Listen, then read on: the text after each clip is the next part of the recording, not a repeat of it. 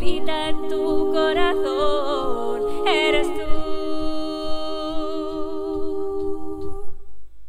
Hola a todos y bienvenidos a un nuevo episodio del podcast Brújula hacia la felicidad.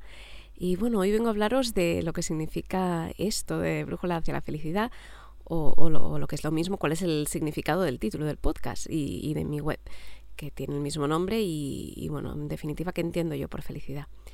Pues bien, ¿qué, es para mí Brújula hacia la felicidad? Para mí eh, la felicidad no es un destino, sino que es un camino, eh, ya que pienso que vivir nuestras vidas es como transitar por un camino, pero este camino no, es un camino recto, sino que tiene curvas, tiene baches, obstáculos.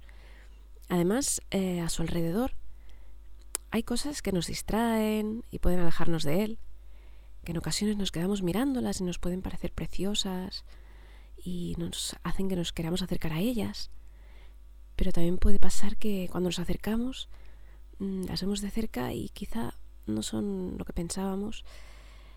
En ocasiones nos desviamos de este camino, pero el camino sigue ahí para nosotros, ese camino hacia la felicidad. Y debemos saber que cada uno de nosotros, si se fija bien, tiene una, una brújula en su interior. Yo creo que todos tenemos una brújula que nos orienta a volver a ese camino. Ese camino que, como hemos dicho, eh, bueno, nos aporta felicidad, ese camino hacia la felicidad. Pero, ¿qué, ¿qué es esto de la felicidad? Bueno, la felicidad es un estado emocional que normalmente se caracteriza por el sentimiento de emociones agradables, como la alegría, la calma, así como la satisfacción y la plenitud con la vida. Yo siempre digo que podemos entender la felicidad de dos maneras, como una emoción o como un sentimiento o un estado emocional, como una forma de estar en un momento determinado o como una forma de sentirnos. Como sabréis, las emociones son algo que todos nosotros sentimos. Alegría, tristeza, miedo, calma, entre otras. En ocasiones hablamos de emociones malas y emociones buenas, pero en realidad esto no existe ya que no hay ninguna de las emociones que sea mala, porque todas y cada una de ellas vienen a nosotros para traernos cierta información que puede ser útil para nosotros. Todos sabemos que vivir en un estado de constante alegría y ver el mundo como que todo es maravilloso y siempre eh, quiero estar feliz, bueno, no es posible y tampoco es algo positivo. Y que hay emociones como la rabia o la tristeza que a menudo algunas personas pueden catalogar como negativas, en realidad no lo son, porque pueden llevarnos a la acción, pueden hacer que al sentirlas, ¿no? Em, nos veamos impulsados a realizar cambios en nuestra vida, que puedan llevarnos a tener una vida más acorde con nuestros valores. Así que no, cuando yo hablo de felicidad, no hablo de una forma de estar, como una emoción agradable, sino que me refiero a una forma de ser, de sentirnos, un estado que hace referencia a cómo nos sentimos con nuestra vida, la felicidad del ser o bienestar. ¿Y en qué consiste esta felicidad del ser? Como os comentaba antes, yo entiendo la vida como un camino, con sus altos y sus bajos, sus luces y sus sombras, sus momentos buenos y momentos malos. Pero para mí, este concepto de felicidad habla de un estado de satisfacción con la vida, de sentirse bien en ella, en esta montaña rusa que a veces es, sintiendo un estado de satisfacción, de plenitud. De manera que en ocasiones, bueno, puede que las cosas sean duras, que nos duelan, que nos cuesten, pero encontramos en la vida cosas por las que luchar, por las que seguir, que nos dan fuerza y nos ayudan a levantarnos. Eh, todo esto produce un balance positivo, una vida que vale la pena vivir.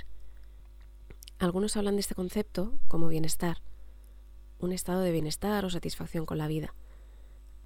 Por ejemplo, Martin Seligman, padre de la psicología positiva, lanzó en 2002 su libro La auténtica felicidad, donde nos habla de actitudes que nos pueden llevar a cosechar la felicidad en nuestras vidas. Y diez años más tarde eh, nos cuenta que deja de utilizar el término felicidad y pasa a llamarlo bienestar, Mm, nos explica que debido a malinterpretaciones que hacía la gente pensando que es positivo sonreír siempre, eh, y bueno, como hemos dicho, esto no es cierto. También hay otras personas que se refieren a este concepto como serenidad, como un estado que nos permite mantenernos en calma cuando ruge la tormenta, volver a nuestro centro, vivir la vida y sus reveses en un estado de calma, serenidad, sin que el dolor nos lo quite. Yo lo llamo felicidad. ¿Y por qué para mí es importante este concepto?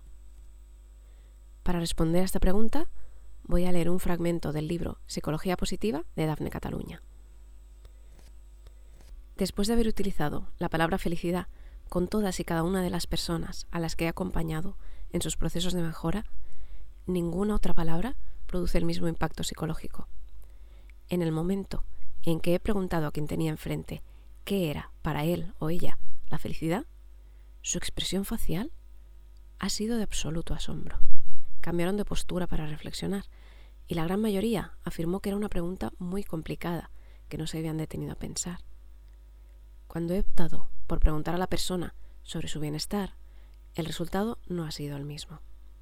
Suele hablar de las cosas que le rodean, de lo que tiene y lo que no tiene, de su estado de bienestar. Pues bien, después de esta cita, que para mí define muy bien la diferencia entre el término felicidad y bienestar, os quiero explicar, bueno, que para mí, cuando hablamos de bienestar, creo que explicamos aquellas cosas que nos gustan, que nos hacen sentir bien. Pero cuando hablamos de felicidad, cuando nos preguntan por ella, es más difícil responder.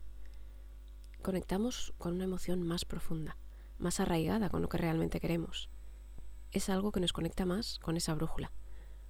Nos brillan los ojos, miramos más hacia adentro, y al pensar en eso es cuando podemos saber realmente qué es la felicidad para nosotros, cómo quiero vivir mi vida, cuáles son mis anhelos, mi propósito, qué es lo que quiero ser. Y no, no hablo de tazas con frases motivadoras que nos recuerdan lo bonito que es el mundo, sino de aquello que hace que, a pesar de las piedras que encontramos en el camino, a pesar de que el dolor llame a nuestra puerta, la oscuridad, haya algo por lo que luchar, algo que dé sentido a nuestras vidas, que nos guíe. Y esa es para mí la brújula hacia la felicidad. Bueno, pues hasta aquí el podcast de hoy. Espero que lo hayáis disfrutado y nos vemos de nuevo en el próximo episodio. Que tengas un buen día y que tu brújula esté contigo. Un beso.